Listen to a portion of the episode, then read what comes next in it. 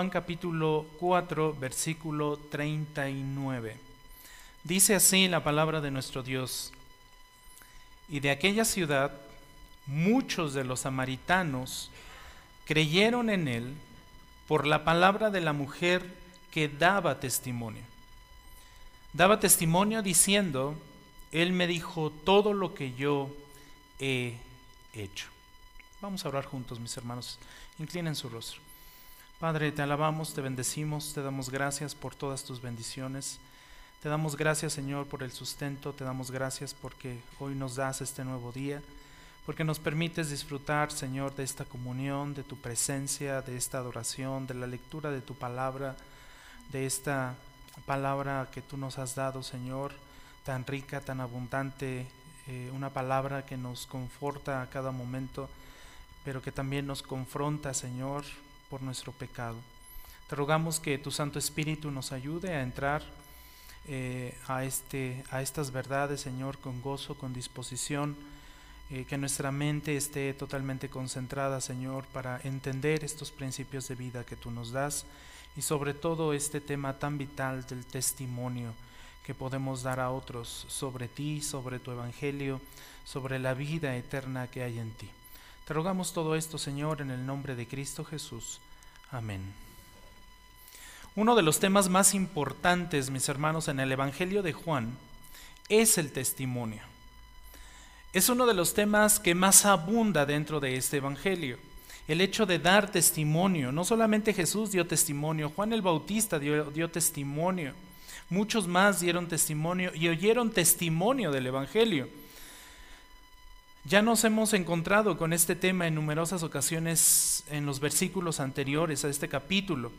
Por ejemplo, Juan el Bautista en el capítulo 1, versículo 7, dice, este vino como testigo para testificar de la luz a fin de que todos creyeran por medio de él. Juan, eh, el escritor del Evangelio, está hablando de Juan el Bautista y nos está diciendo que Juan el Bautista vino como un testigo para testificar y para que creyeran, para que muchos creyeran por medio de él. Más adelante, en el mismo capítulo, versículo 29, que ya en algún momento lo estudiamos, leemos lo siguiente. Al día siguiente, Juan vio a Jesús que venía hacia él y dijo, ahí está el cordero, el cordero de Dios que quita el pecado del mundo. Juan está viniendo a ser bautizado por Juan el eh, Jesús, dije Juan, ¿verdad? Jesús está viniendo delante de Juan el Bautista para ser bautizado.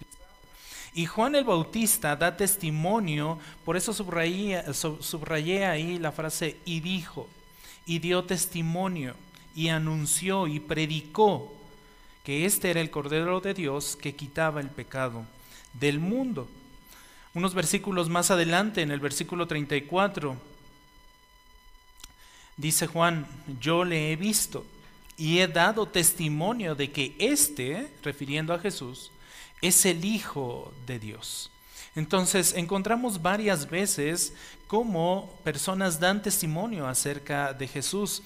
Ah, uno más, encontramos a Andrés, el hermano de Simón, ¿lo recuerdan? Andrés, en el capítulo 1, versículo 41, dice que se encontró primero a su hermano Simón, a Pedro, y le dijo, hemos hallado a quién?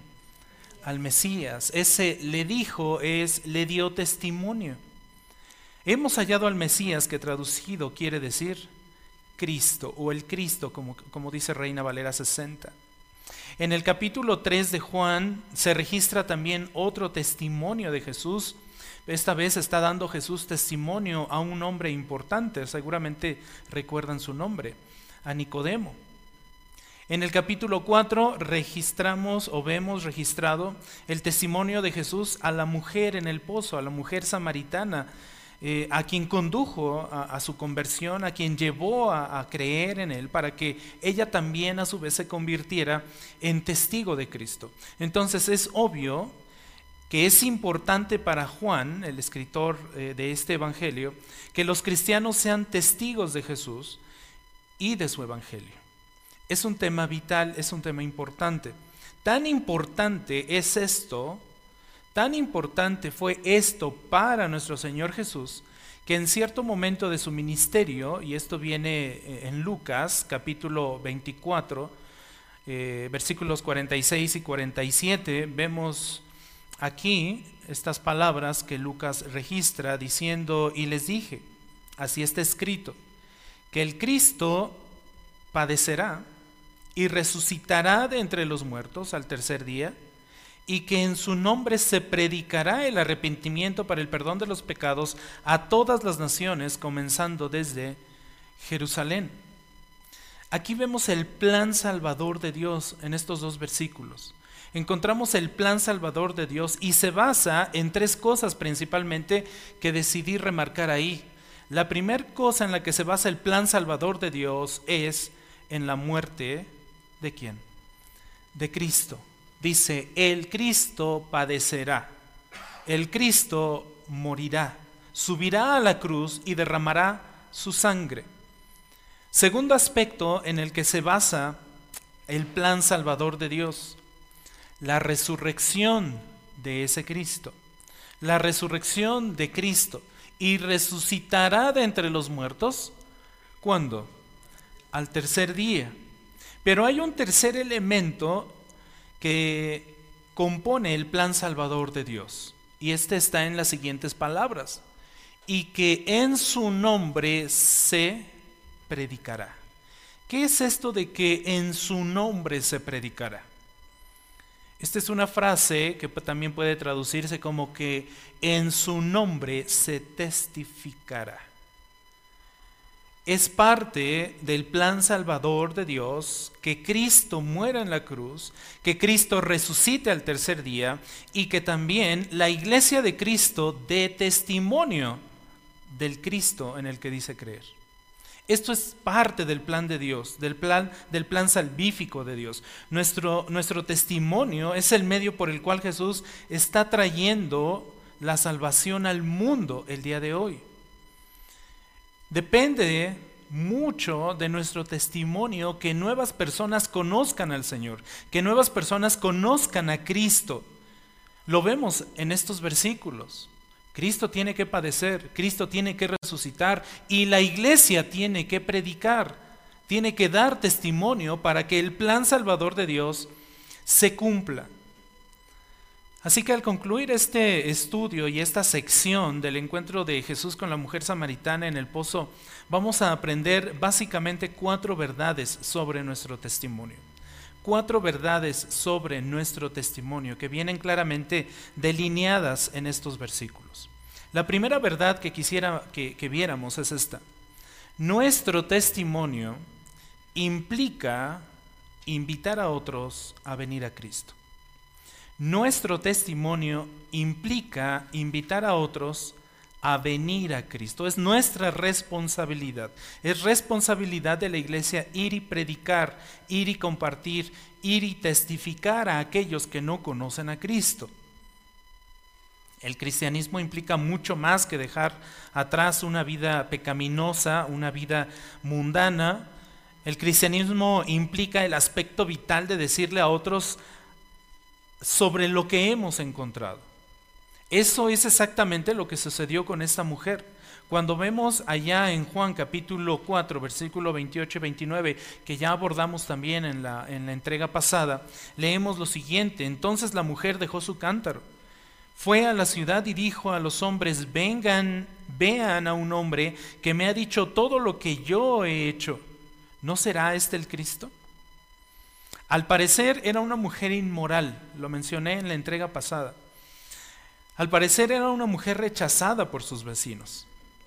El tema de su pecado, de su pasado pecaminoso, seguramente era doloroso para ella. Seguramente no se sentía tan cómoda eh, viviendo en esa ciudad, siendo señalada por su pecado, siendo señalada por la situación de vida que tenía, pero en lugar de avergonzarse de su pasado, en lugar de avergonzarse de su pecado, va y les dice que Jesús lo sabe todo. Jesús lo sabe todo. Así les dice, vean a un hombre que me ha dicho todo lo que yo he hecho. que sabe mi pecado, que conoce mi vida íntegramente.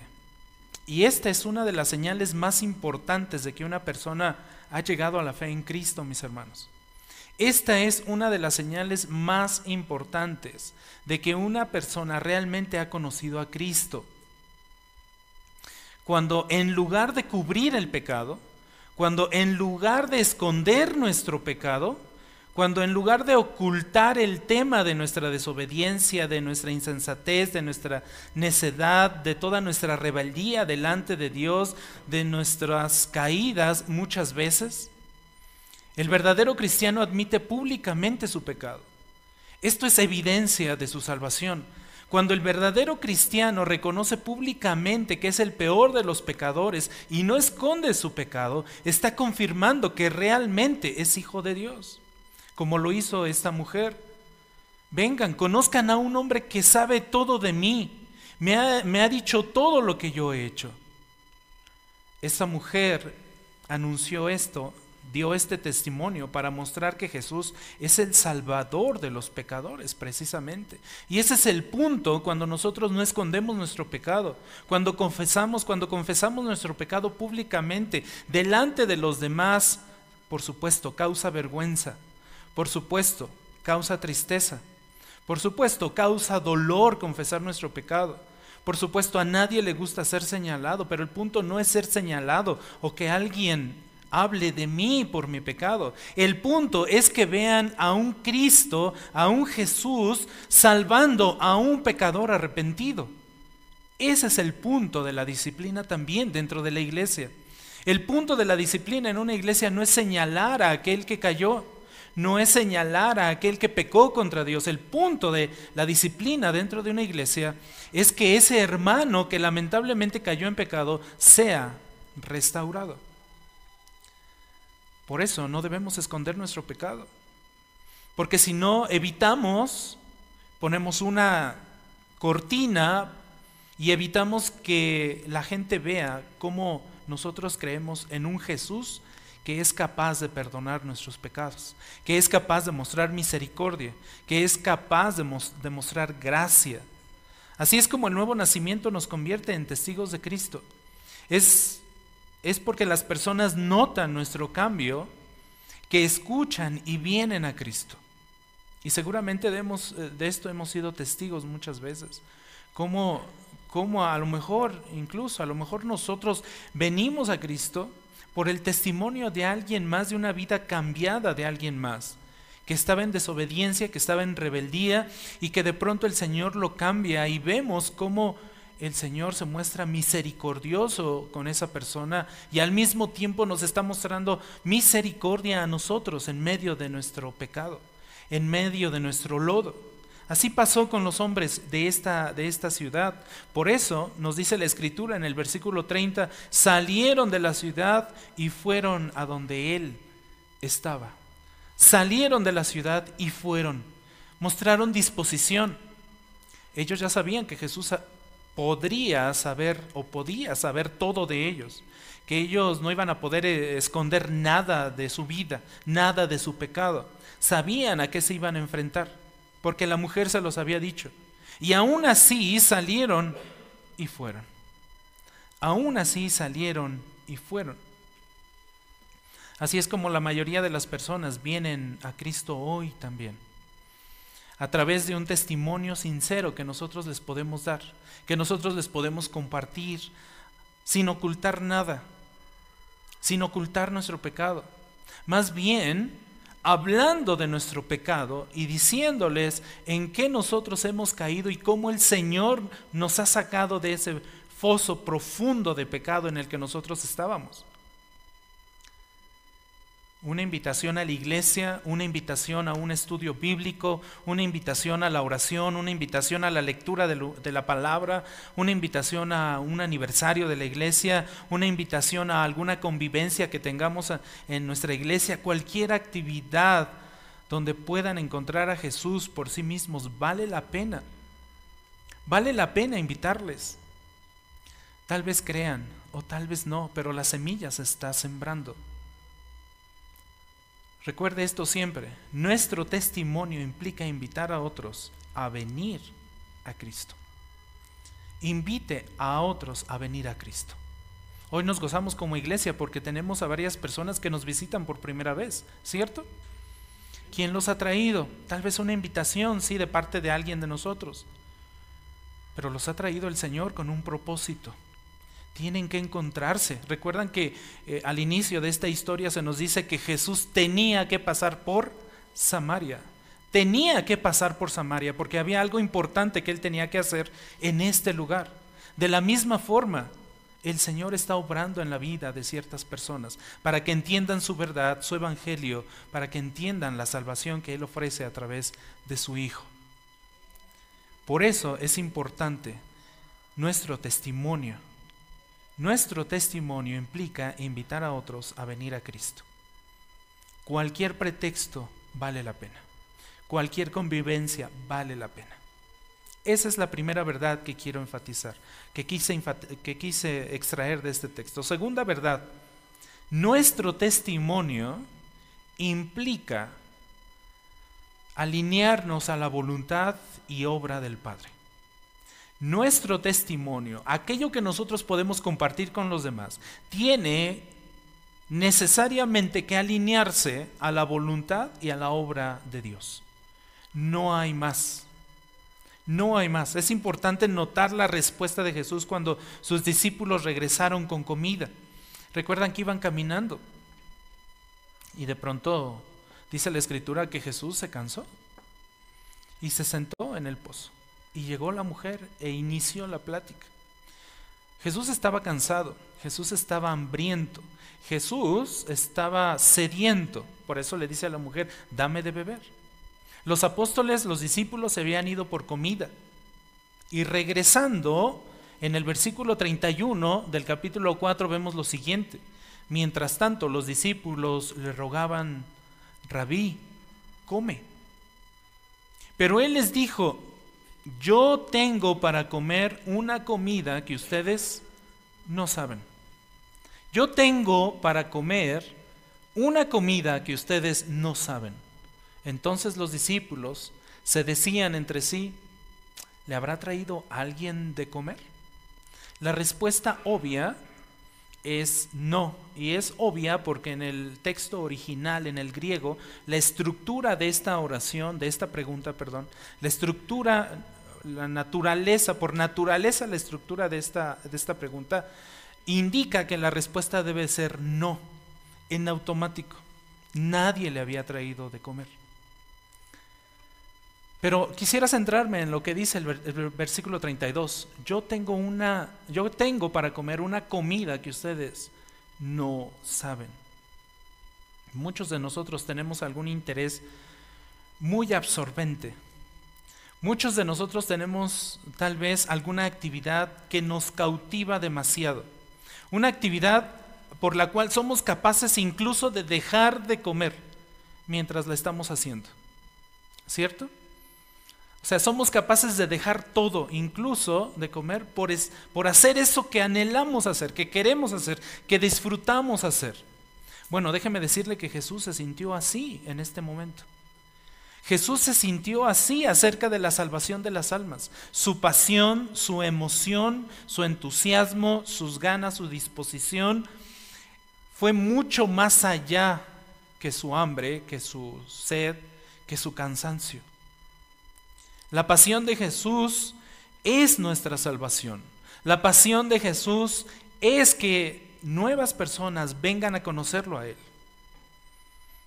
Es lo que más le importa en su ministerio, salvar almas. Es lo que está dispuesto a hacer aún a pesar de que no coma, como en este momento. No le importó no comer. Él estaba emocionado viendo cómo la mujer iba a predicar a dar testimonio de lo que había sucedido con ella. Estaba completamente atrapado, dice un comentarista, estaba completamente atrapado en la difusión de su evangelio, tanto que cuando los discípulos le ofrecieron comida respondió, tengo para comer una comida que ustedes no conocen, no saben, no entienden. Y recuerden que Jesús estaba cansado, estaba sediento, estaba hambriento, según los versículos 6 al 8 de este mismo capítulo. Jesús estaba tan emocionado por el nuevo nacimiento de la mujer, estaba tan emocionado por el testimonio de esta mujer que iba a darle a los hombres de esta ciudad que no pensó ni siquiera en comer. El agua se le olvidó seguramente, el cansancio pasó. Esto seguramente desafía nuestras propias prioridades. Seguramente esta situación y este ejemplo de Jesús podría desafiar nuestros propios intereses. Aunque tenemos deberes terrenales, no es lo que realmente importa. Aunque tenemos deberes, eh, perdón, necesidades corporales básicas, no es lo que más importa, sino aquello que promueve el Evangelio y la gloria de Dios. Nuestra preocupación central en cada situación, en cada circunstancia, debiera ser la misma que la de Cristo, que la del Señor en este momento. Nuestra prioridad debiera ser el testimonio que damos del Evangelio a otros, del Evangelio de su salvación. Jesús aplicó esto como un principio general de vida. Y ese principio general de vida lo vemos en el versículo 34 de Juan, cuando Jesús dice, mi comida es hacer, ¿qué? La voluntad del que me envió. ¿Quién le envió? El Padre. Dios, Dios mismo le envió. Esa es su comida, ese es su interés, eso es lo que más le preocupaba a Jesús, cumplir con esa voluntad, alinearse a esa voluntad del Padre, de aquel que le había enviado a esta tierra, para cumplir un propósito y para llevar a cabo su obra. ¿Cuál era su obra? Morir por los pecadores, subir a esa cruz su propósito de vida, su deseo principal de nuestro Señor Jesucristo era esto, alinearse a la voluntad del Padre y llevar a cabo su obra. Estas dos cosas consumieron su mente, consumieron su corazón, eran lo más importante en su ser. Actuar en conformidad con la voluntad del Padre, la primera. Y segunda, completar la obra que Dios le había dado para hacer completar la obra que Dios le había dado para hacer. ¿Recuerdan a Jesús? Seguramente podemos recordar a Jesús en la cruz. Hubo una frase muy importante que él dijo justo antes de, de, entregar el Espíritu. ¿Qué dijo? Consumado es. Está hecho. Está acabado. Refiriendo a qué? A esa obra que el Padre le envió a hacer en esta tierra consumado es. El pastor John MacArthur en su comentario dice lo siguiente. Espero que lo alcancen a ver, de todos modos lo voy a leer. Dice, Jesús caminó en perfecta intimidad con su Padre. A lo largo de su ministerio, vino, perdón, vivió en completa armonía con la voluntad del Padre hasta gritar triunfalmente en la cruz, consumado es. Someterse al Padre era la devoción constante de Jesús, su alegría consumada y su verdadero sustento. Es por esta razón que debemos vivir piadosamente. Es por esta razón que nosotros también debiéramos tomar este ejemplo de nuestro Señor Jesús para servir fielmente a Dios, dando un testimonio alineado a su voluntad, dando un testimonio alineado a la obra del Padre llevando la salvación a otras personas. Llevando la salvación a otras personas. Entonces, dos verdades hemos eh, aprendido hasta aquí. La primera, que nuestro testimonio es que... ¿No los escucho? Nuestro testimonio implica invitar a otros a venir a Cristo.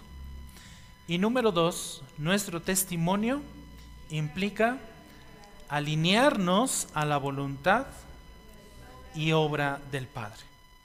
Número tres, tercera verdad, nuestro testimonio traerá bendición. Nuestro testimonio traerá bendición. Cuando nosotros damos testimonio de en quién creemos, recibiremos bendición. A partir del versículo 35 encontramos estas tres bendiciones al testificar de Jesús. Tres bendiciones.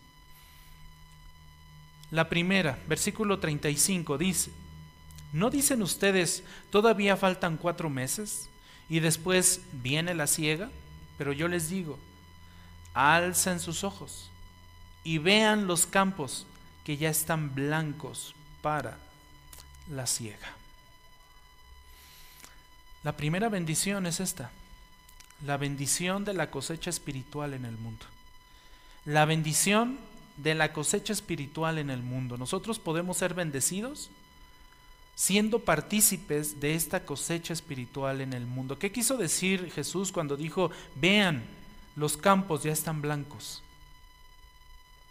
El contexto inmediato nos dice que está hablando en un sentido espiritual, no en un sentido eh, literal, porque a ciencia cierta no sabemos en qué tiempo realmente eh, se vio, eh, se llevó a cabo este encuentro entre Jesús y la mujer samaritana. No sabemos realmente si, si, el tiempo de la siega de los campos de maíz, que era lo que más se sembraba ahí en la tierra de Samaria, realmente estaba a cuatro meses. No lo sabemos a ciencia cierta. Eh, algunos comentaristas dicen que era solamente un dicho. Pero el punto no es ese, el punto es que Jesús está hablando en sentido espiritual. Y en el sentido espiritual está refiriendo y hablando de la cosecha de almas. Hablando de la cosecha de almas hecha posible gracias a su venida y gracias a su testimonio. Nuevas almas, nuevas personas iban a conocerle gracias a que Él había venido. Jesús estaba llamando a sus discípulos a darse cuenta de que la misión de predicar el Evangelio y recoger el fruto de esa tarea era algo urgente que tenían que empezar a hacer ya. No tenían que esperarse, no tenían que esperarse cuatro meses o el tiempo que fuera. Tenían que empezar ya porque los campos ya estaban listos, ya los veían blancos me llamó la atención otro comentarista que hace mención por experiencia propia y andando en esas tierras de Israel. Este comentarista dice, muy probablemente lo que quiso decir, o a lo que estaba refiriendo también, es que las personas en ese tiempo, en su mayoría eran árabes, combinación con judíos, acostumbraban a vestir de blanco. Entonces, seguramente desde el pozo, probablemente, no seguramente, probablemente desde el pozo, Jesús y los discípulos podían ver a gente, a un grupo de gente, ya caminando hacia Él y refiriendo a ellos, a esos hombres y mujeres vestidos de blanco, muy probablemente Jesús pudo haber dicho, vean, los campos, las personas vestidas de blanco, ya vienen para que les prediquemos el Evangelio.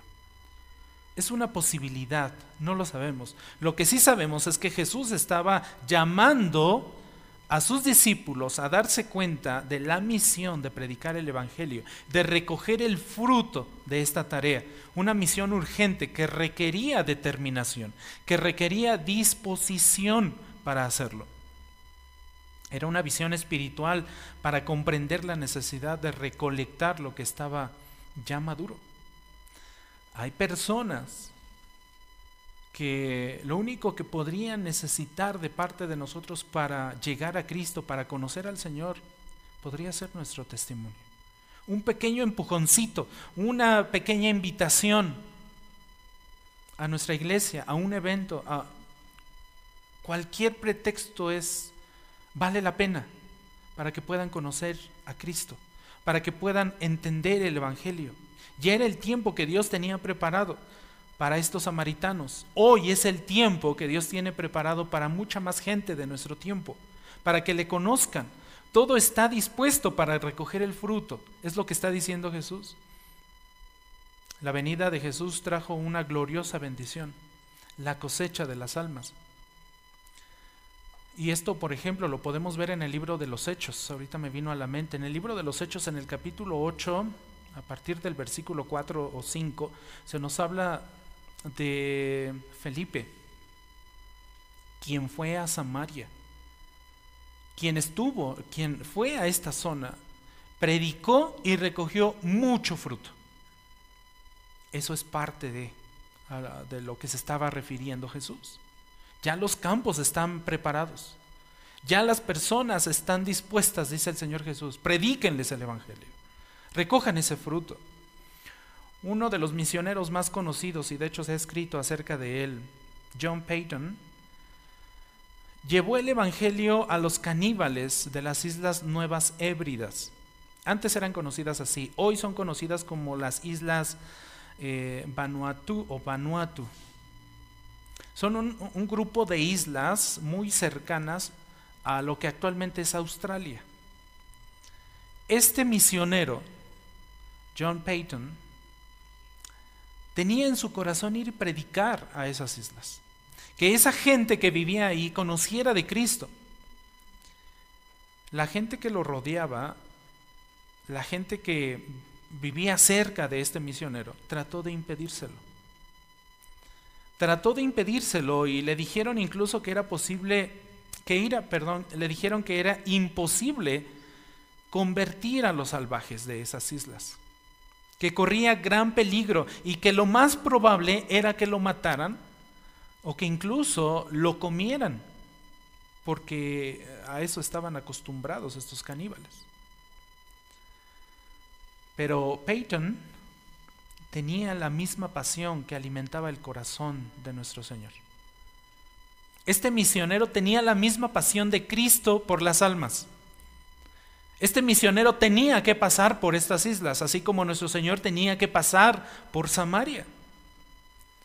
En uno de sus diarios, John Payton dice, fui sostenido por el elevado objetivo que ardía todos estos años dentro de mi alma, a saber, ser poseído por Él para la salvación de los hombres que perecían. El lamento y las reclamaciones de los paganos resonaban constantemente en mis oídos. Los vi perecer por falta del conocimiento del verdadero Dios y de su Hijo Jesús.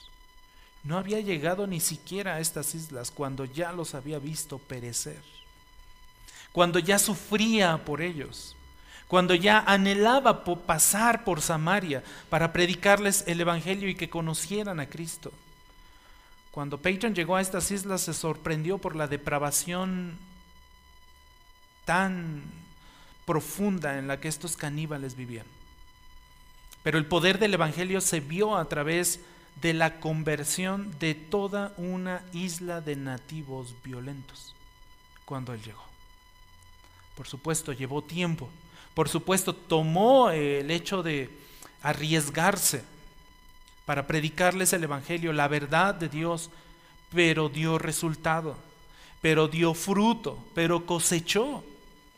Peyton vivía entre la gente, Peyton vivía aprendiendo su idioma, estaba traduciendo la Biblia en su idioma. Estaba proclamando el Evangelio, anunció el juicio de Dios sobre sus pecados a toda esta gente, anunció el perdón a través de la muerte del Hijo de Dios. La palabra de Dios trajo convicción de pecado. La palabra de Dios engendró fe en esas islas. Y esta fue la obra maravillosa de nuestro Dios en esas islas. Una obra que produjo arrepentimiento en estos caníbales. En otras palabras, Peyton simplemente recibió la bendición de dar testimonio del Evangelio en los, en los campos que ya estaban listos. A pesar de todo y a pesar de todos, a pesar del riesgo que él corría de ser eh, asesinado e incluso devorado por estos caníbales, tuvo la bendición de predicar el Evangelio y que una isla entera se convirtiera los campos están blancos para la siega.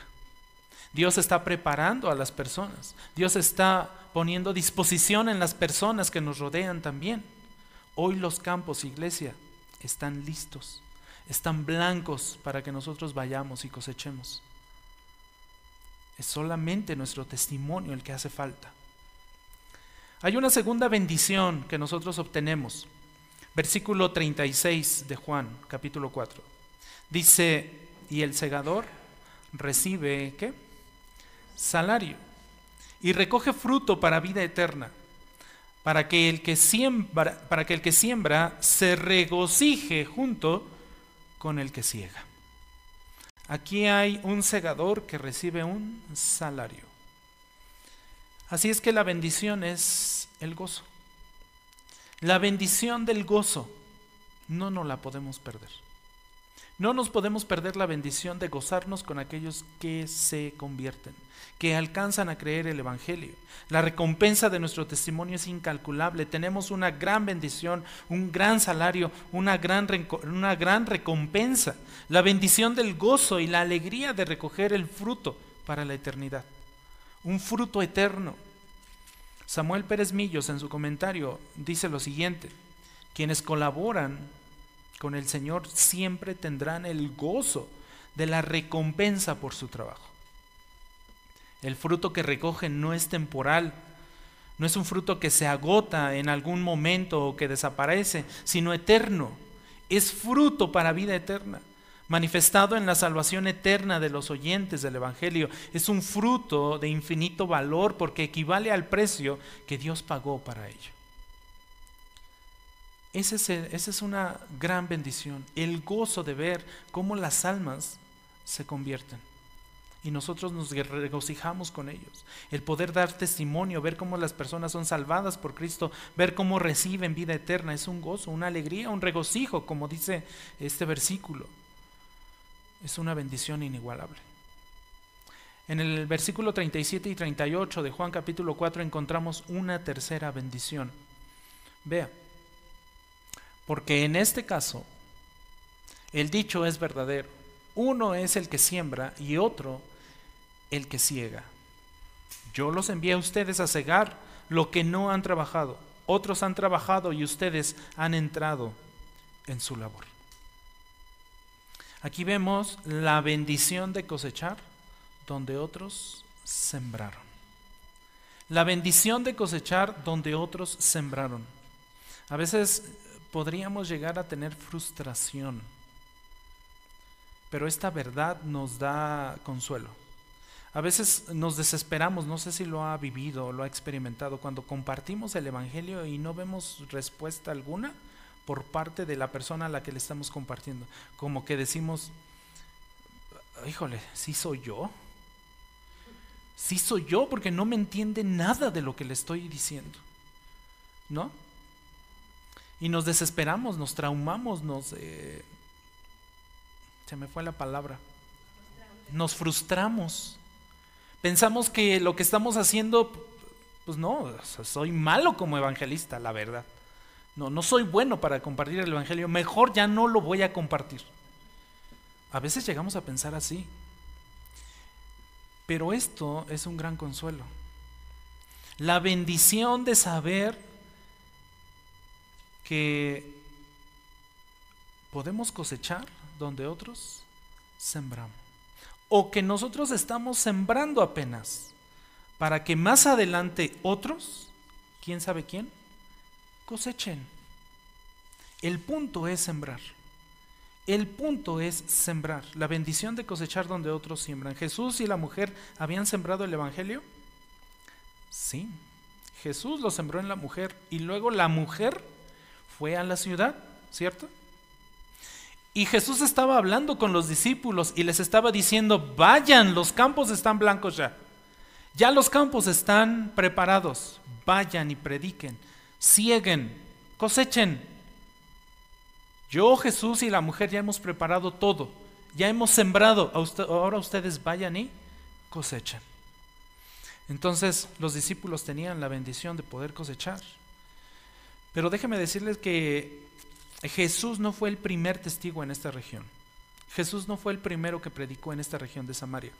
Porque Juan el Bautista ya había predicado muy cerca de esta región.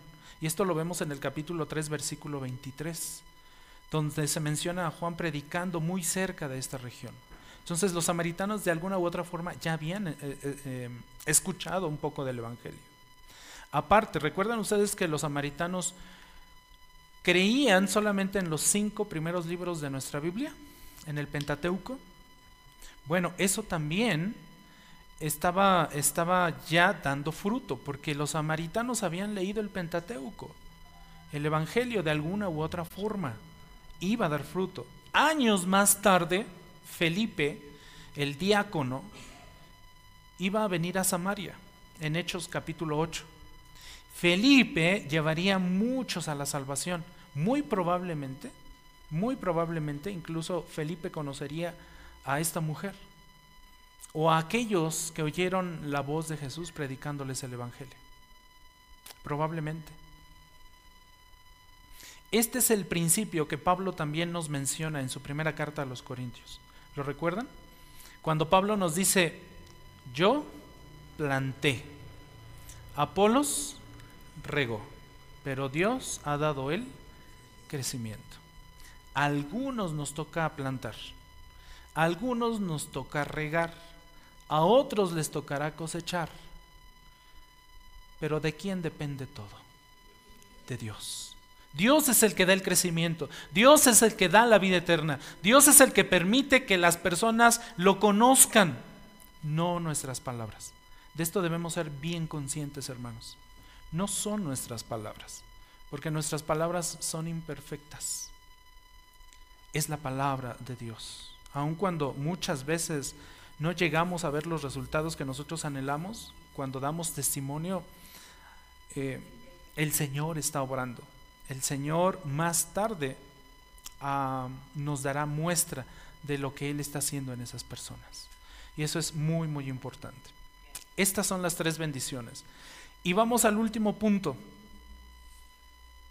La cuarta verdad que aprendemos acerca de esta historia de la mujer samaritana. Hemos visto hasta aquí tres. Nuestro testimonio implica invitar a otros a venir a Cristo.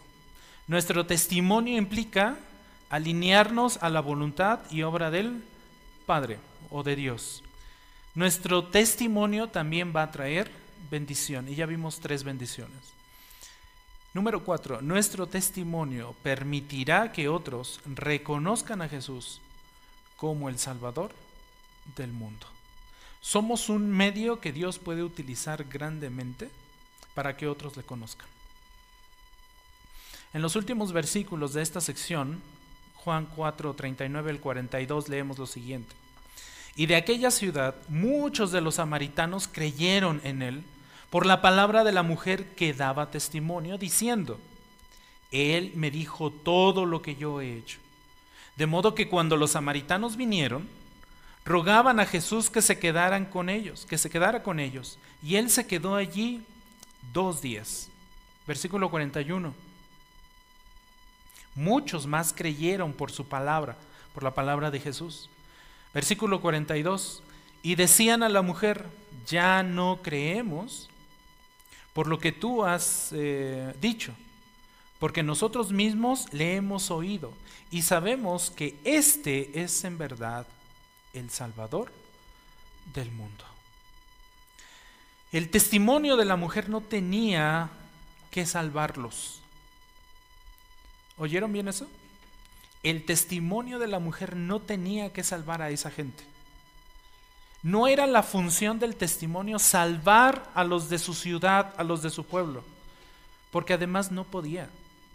Así como nosotros no podemos salvar absolutamente a nadie, ni siquiera a nuestros hijos, ni siquiera a nuestros hijos. No podemos dar nosotros salvación. La salvación es del Señor. La salvación viene del Señor. Ella simplemente, esta mujer samaritana, simplemente lo llevó a Jesús. Y cuando ellos estuvieron con Jesús, Jesús se encargó del resto, mis hermanos. Jesús se encargó del resto. Una vez que Jesús, eh, una vez que estuvieron ellos con Jesús, ellos lo oyeron y supieron que era el Cristo. Oyeron el testimonio directamente de Cristo, de Jesús. Y así es el testimonio de la mujer. Así es como el testimonio de la mujer ayudó a que se dieran cuenta de que Jesús es el, es el Salvador del mundo. Somos un medio nosotros, como esta mujer, para llevar el Evangelio, para llamarlos a que vengan a Cristo. Cristo se va a encargar de todo lo demás. Los dos días que pasaron con Jesús les confirmaron que era, que era el Cristo y que, debían, y que debían creer en Él.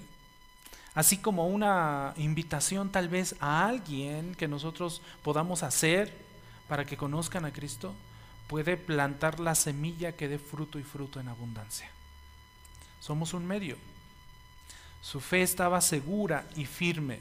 Su fe salvadora tenía un fundamento estable, no por lo que les había dicho sobre Jesús.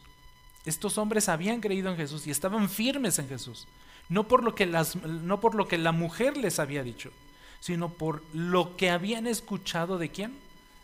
De Cristo, de Jesús mismo. Por eso Pablo en su carta a los romanos, en el capítulo 10, versículo 17, y hemos escuchado este versículo y lo memorizamos, ¿cierto? Pablo dice, así que la fe viene de qué? Del oír, del, oír a la samaritana, ¿cierto? No, no es del oír a la samaritana. Así que la fe viene del oír. ¿Y el oír de dónde viene? de la palabra de Cristo. Así es que, ¿qué es lo que debe escuchar la gente? La palabra de Cristo, no la palabra del pastor Sam. No, nuestra, no nuestras propias palabras o filosofías o ciencias o pensamientos o razonamientos o formas de ver la vida. La gente, para que pueda creer, tiene que escuchar la palabra de Cristo. Esa palabra de Cristo es la que sí es poderosa para transformar la vida y el corazón y la mente de una persona. De otra forma, esa persona no llegará a conocer a Cristo. La fe viene por el mensaje de Cristo. Así que lo que salva no son las palabras del evangelista, no son las palabras del pastor, no son las palabras de aquel que comparte. Es el mensaje de salvación que emana de la palabra de Cristo. De ahí que nosotros necesitemos conocer la palabra de Dios, entender la palabra de Dios. Decía un comentarista, me causó cuando lo estaba leyendo un poco de risa, pero tiene mucha razón. A veces, muchas veces, somos capaces de relatar todo lo que sucedió en, la, en el capítulo anterior de la novela de la tarde, pero detalladamente ¿A poco si les ha pasado? Ya, ya. Ya vi sus caritas. Somos capaces de relatar cada detalle de los 60 o 40 o 50 minutos que dura el capítulo de la novela de la tarde. Pero muchas veces no somos capaces de compartir el Evangelio de Cristo. No sabemos qué decir, decía este comentarista. La gente no sabe qué decir, están enfrente de las personas y se quedan pasmados. No sabemos qué decir. Y se supone que estamos aprendiendo la Biblia. Y nos ha pasado. Nos ha pasado. El Evangelio que produce salvación y conversiones es el que se alimenta de lo que Jesús enseñó, de lo que, de lo que Jesús dijo, se alimenta de lo que Dios nos ha revelado. Esto fue precisamente lo que la mujer tenía que aprender sobre Jesús, compartir sobre Jesús y lo que hoy también nosotros debemos entender y comprender sobre nuestro testimonio. Nuestro testimonio es de gran importancia, tan importante como lo fue el testimonio de Juan cuando dijo, ahí está el Cordero de Dios que quita el pecado. ¿De quién? Del mundo del mundo. Esto implica que el Evangelio de Cristo salvaría no solamente a judíos, el Evangelio de Cristo salvaría no solamente a samaritanos, el Evangelio de Cristo salvaría al mundo entero, a todas las naciones, a aquellos que estuvieran dispuestos o estén dispuestos a creer en Él. No más. Una pequeña conclusión solamente. Tal vez un médico podría salvarnos de una enfermedad. Y digo tal vez porque muchas veces es imposible. Tal vez un empleador podría salvarnos de la pobreza. Pero ¿quién podría salvarnos de la muerte? Dios. ¿Quién puede salvarnos del santo juicio de Dios por nuestros pecados? Dios, a través de su Hijo. Jesús es el único en todo el mundo que puede salvar al pecador, que puede salvar al pecador de la muerte eterna, de la justa ira de Dios, porque la ira de Dios viene, iglesia. Y la gente tiene que saber que si no cree en Cristo se va a enfrentar a la ira de Dios, al castigo de Dios, al infierno preparado para el diablo y sus ángeles. Esa es una realidad, no es un invento, no es una historia. Es una realidad y la gente lo tiene que saber. Si aún no has confiado en Cristo, hoy te invito a que lo hagas. Si aún no has puesto tu fe en Cristo, hoy te invito a que pongas tu fe en Cristo. Hazlo pronto, hazlo ya. El día de la salvación es hoy. Mañana no sabemos. Mañana no sabemos. Hoy el Señor te está llamando a creer en Él. Muchos casos hemos visto de cómo personas tienen la oportunidad de, entender, de comprender, de aceptar el Evangelio y no lo hacen y el día de mañana ya no están en esta tierra y pierden esa oportunidad. Hoy tú hazlo, porque el Evangelio de Juan también nos da una clara advertencia en Juan capítulo 3, versículo 18. El que cree en Él no es condenado, no va a sufrir la ira de Dios, pero el que no cree ya ha sido qué?